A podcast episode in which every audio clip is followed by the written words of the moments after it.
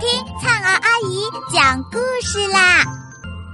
亲爱的小耳朵们，欢迎收听阿拉伯民间故事一千零一夜。我们将进入一个甜蜜梦幻的世界，用耳朵沉醉其中吧。第三十七集，萨里哈向国王求亲。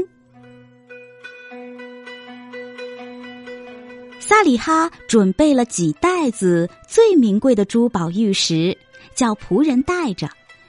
紧接着，他来到瑟曼德尔的宫殿前，请求接见。国王答应接见他。他进去跪在国王面前，吻了地面，毕恭毕敬的为国王祈求安抚。国王起身相迎。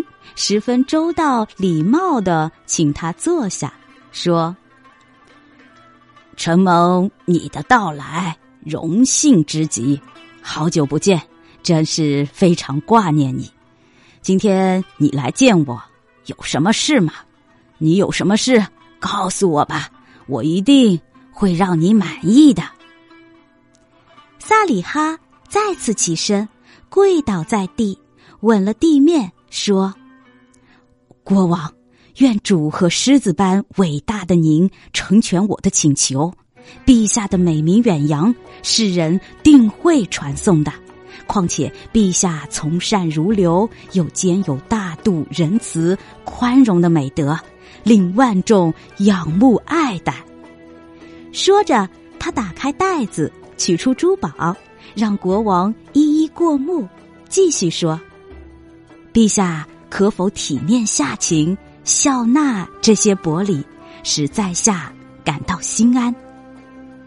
陛下很惊讶的说：“你，你这是为什么送我这些东西？先说一下你的理由，告诉我，我再考虑。如果我能做到，我一定答应你，绝不会让你失望的。”要是我无法办到，那我也无能为力了。主是不会让人做出超过他能力范围之内的事的。萨里哈站起来，第三次跪下去吻地面，说：“国王，您完全能够做到的，因为我的要求不但是你能做到的。”而且也是你的掌握之中的，我不是疯子，怎么会要求您做您做不到的事情呢？说来呀，这样的愿望你是可以满足我的。你有话就直说吧，清清楚楚的告诉我你的要求是什么。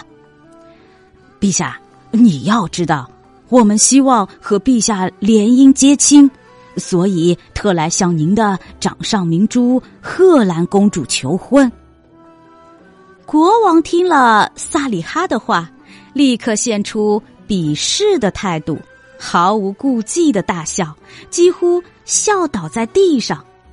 突然，他厉颜正色，一下换了另一副脸色，说：“萨里哈。”我本以为你是个有头脑的、言行端正的人，不料你也竟然口吐狂言，甘于冒着危险、大言不惭的向我女儿求婚。难道你配娶她吗？可见你现在糊涂成什么样子了。主会保佑陛下，不过我不是为自己来向你求亲的。当然，如果我为自己向公主求婚，也不够资格啊！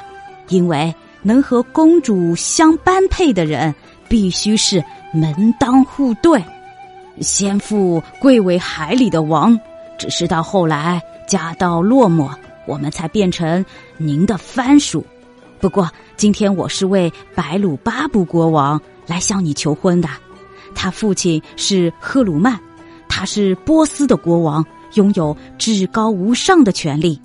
如果您觉得自己贵为一国之君，那么白鲁巴布的疆域比您的更辽阔。如果您觉得您的女儿貌美如仙，那么白鲁巴布也是英俊潇洒，出身门第都不逊色于他。他的英勇无敌，当今路人皆知。你如果接受我的请求，那么国王，您算是促成一桩好事。您要是一意孤行的话，对我们来说是不公平的，等于是让好事夭折。您的千金小姐贺兰公主迟早是要嫁人的。如果您决心替公主找到幸福，那么让我的外甥白鲁巴布来做您的乘龙快婿，是最合适不过的啦。国王听了这番话，一下子气昏了头，他怒气冲冲的说。狗东西，你这样的人也敢大放臭词，也配向我女儿求婚？你的妹妹海石榴花的儿子配做她的丈夫，真是可笑！你算什么东西？你妹妹，你外甥和他父亲又是些什么家伙？你们在一起跟我的女儿相比，连个屁也不是，不自量力的东西！居然敢向我来求亲！他边骂边叫仆人说：“仆人们，给我把这个贱种杀掉！”仆人遵命，手持宝剑就要把萨里哈杀死。萨里哈见势头不对，拔腿就跑。刚跑出宫门，就看见他的叔伯兄弟、亲戚朋友和家丁共一千多人。穿着铠甲，手持宝剑，正守在宫门外。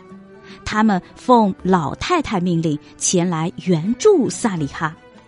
一见萨里哈，他们都异口同声的说：“事情办得怎么样了？”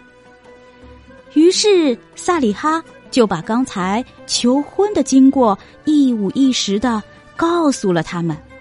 他们听了，气不过国王的鲁莽残暴，一怒之下。闯进王宫，只见昏君坐在宝座上，还没有消气。他的仆人卫队一个个正悠闲自在，无事可做。直至他们冲杀到了国王面前，他才从中惊醒，大喊救命，训斥自己的仆人卫队道：“该死的东西，还不快保护我！